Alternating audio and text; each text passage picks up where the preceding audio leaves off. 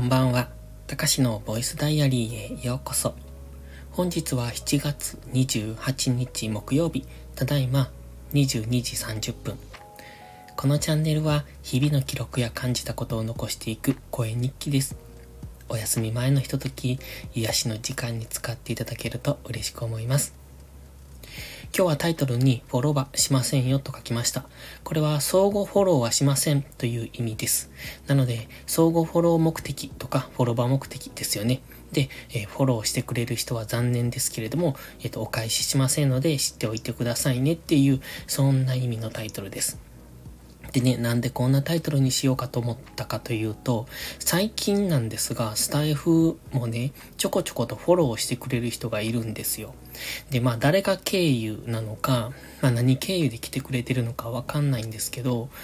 うん、別に僕、この収録放送にあの、ハッシュタグとかもほとんどつけていないんですよね。まあ過去に気まぐれでちょっとつけたりとかした時もあるんですが、基本的にはハッシュタグもつけてませんし、えっ、ー、と、誰かの放送、配信を聞きに行ってもいません。というかそもそもスタイフのアプリを開くことがほぼない。この今収録したのをアップするために開いているだけで、それ以外はほぼ開いていないんですよ。だから、あの、誰かのを聞きに行くっていうことがね、本当になくって最近は。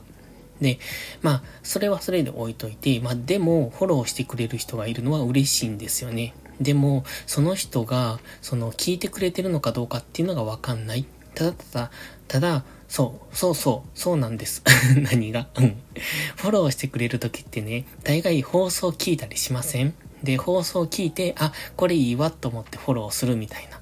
でもね、フォローしてくれる人が放送を聞いてる形跡がないんですよね。まあその過去の放送を聞かれてるとわかんないんですけど、大概一番上のを聞いたりとか、上から二つ目とか、その辺を聞くと思うんですが、だってハッシュタグで飛んできたとは思えないのでね、ハッシュタグで来たのであれば、あの、それを聞いてる可能性がありますが、それをまずそもそもハッシュタグつけていないから、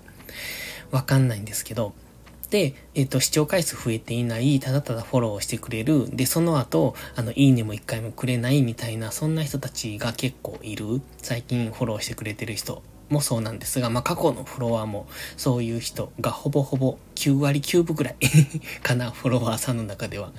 まあ、どう、どうしてるんでしょうね。そういう人たちも僕と同じく、その自分の配信とかライブだけして他の人を聞きに行っていないからこうなるのかよくわかんないんですけど、まあでも基本的にね、スタイフのいいところって、そのフォローした人が、フォロー、ん？フォローした人が、あの、フォロバーしてくれてるかどうかっていうのが分かりにくいところですよね。ツイッターなんかだとフォローしている人を見るとフォローされてますって出るから、あ、この人フォローしてくれてるっていうのが一目瞭然なんですが、スタイフってね、フォロワーのあの一覧を見に行かないとわかんなくないですか？と、今もそうなのかどうかわかんないですけど、ちょっと前まではそうでしたよね。だから、その辺がわかりにくいっていうのが、その、フォロバーされてなくっても気づかないっていうメリットだなと思って。だからフォローしてくる人は、まあ、勝手にフォローしてくるんですけど、僕がフォローしてなくってもそれを外さないから、あんまりこのフォロワーっていうのが減らないなと思って。で、ちょくちょく減ったりはするんですけど、まあそれはフォローを外されてるのか、それともアカウント自体が消えてなくなっていってるのかわかんないですけど、ツイッターもね、最近そういうのがあるんですよ。で、ツイッターの僕の投資アカウントは、今だいたい、えっ、ー、と、フォロワーさんが1000人近く、ようやく1000人に行きそうなところまでは来たんですが、その中でもね、すごいこう増えてる量と減ってる量が激しいんです。で、1日に何人も増えるけども、結局数字としては、1増加とか2増加みたいな、最終的にはそんな感じになったりするんですね。例えば、5人フォローしてくれて、6人、あの、解除されるみたいな、そんな感じで、1日の中の変動幅がすごくって、なんかそれは Twitter のバグなのか実際に外されてるのかよくわかんないんですけど、その誰が外されてるかわかんないのでね。でも、まあその中に何人か、あ、この人過去にもフォローしてくれたなっていう人がいるんですよ。まあそれは覚えていたりするので、で、だからそういう人を見かけると、あれ、こないだ、フォローしてくれたよねって。で、また今日フォローしてくれてるわっていう人がちらほらいるんですね。で、今日も実際いたんですよ。で、その人はそこそこフォロワーさんが多くて、まあ1000人ぐらいのフォロワーさんがいるのかな。で、えっ、と、そういう人が、まあ、フォローしてくれることは嬉しいんですけれども、そして前からいいねとかもよくくれてたんですね。で、最近全然それがないなと思って気づいてて、で、見に行ったらフォローが外されてたんですよ。で、まあ別にそこはね、いいんやと思って、あの気にしなかったんですが、また突然今日、昨日かぐらいから、あのーくらいに、えっ、と、フォローしてくれて、またいいねとかくれ出したんですね。まあ、バグで、そのフォローが外れたのかどうかちょっとよくわかんないんですけど、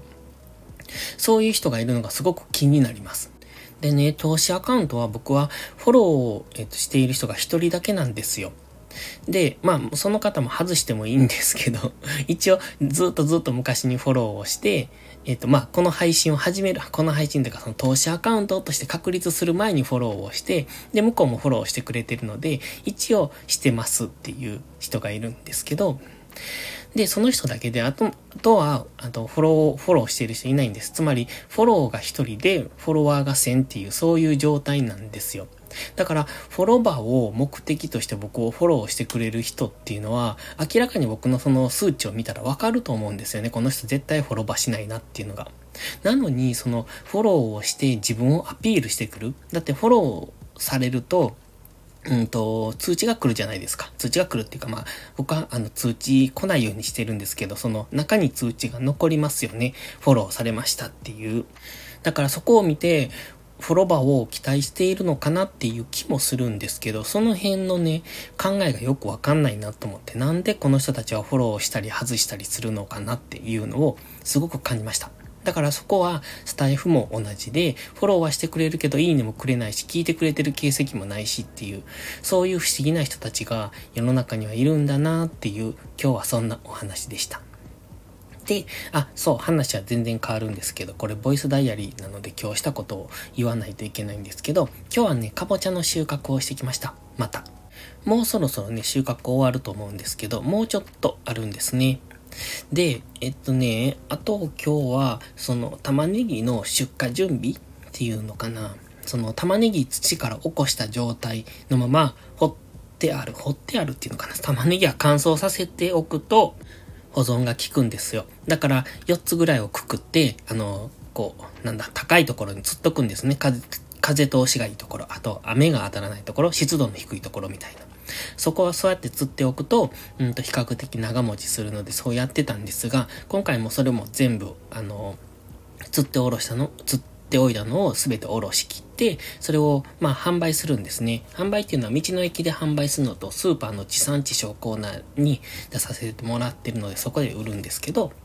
その出荷するようにね、その玉ねぎってこう植えた、じゃあ引っこ抜いた状態だと、こう下の方にヒゲっていうか根っこがついてるんですよ。で、その根っこをハサミで切って、で、あの、玉ねぎ、なんていうのあれ、オレンジ色赤色っぽい色をしてますよね。で、そこも土がついてるので、何枚か皮をめくるんですね。っていう、そういう状態にすると綺麗な、こう、販売されている状態のものになるので、その状態で販売するんですけど、で、その皮を剥いたりとか、っていう作業をしてたんですね。結構ちまちまとめんどくさいんです。いつもはね、その作業はボイシーを聞きながらやったりとか、まあそれこそスタイフを聞きながらやったりするんですけど、まあ今日はね、ちょっとかぼちゃの収穫に行く前の空き時間でやっていたので、あのー、そのイヤホンの準備とかしないといけないから、めんどくさいからしてなかったんですが、意外と多分1時間ぐらいやってたんじゃないかな、それ。その玉ねぎの出荷準備っていうのを。で、その後、かぼちゃを取りに行って、で、かぼちゃも結構、その新しい実が大きくなって欠けてたりとかするんで、えっと、その下にね、前も言いましたけど、トレイを引いてあげるんです。まあ、トレイって言っても、あの、惣菜屋さんとかで、あの、惣菜が入ってるようなトレイですね。で、まあ、それは、かぼちゃが直接地面、土につくと、そこの部分が、あの、腐るっていうのかな。色が変色したりするんですよ。だからそのトレイを引いて土に直接触れないようにしてあげるっていうことをしたりとかするんですけど、まあそういう作業をしてました。で、今、かぼちゃね、うちで育ててるのは、普通に皆さんがイメージするかぼちゃ、あの緑色のかぼちゃと、あとバターナッツっていう、ひょうたんみたいな形をした、なんでしょう、あれは。うんとね、ベージュ色のかぼちゃを育ててます。で、そのバターナッツっていうのがね、やたらめったらとなるんですよ。すごいたくさん、あの、実がなるので、どんどんこう収穫していけるんですね。で、その鶴が這い回るので、あの、当然草むしりとかできない、その除草剤とかも触れないので、えっ、ー、と、今、かぼちゃ畑は草だらけっていうのかな、まあ、草の海みたいになってます。で、その中をかき分けて、あの、かぼちゃを探して取ってくるんですよね。で、かぼちゃって緑色なのでね、あの、わかんないんですよ。土も緑、土じゃない、あの、あの、葉っぱも緑、草も緑って、その中に緑色のかぼちゃってなってるので、すごく見分けがつかない。で、バターナッツはあのベージュ色なのでよくわかるんですけど、まあそんな感じで今日は収穫してきました。ということで今日はこの辺で終わります。それではまた次回の配信でお会いしましょう。たかしでした。バイバイ。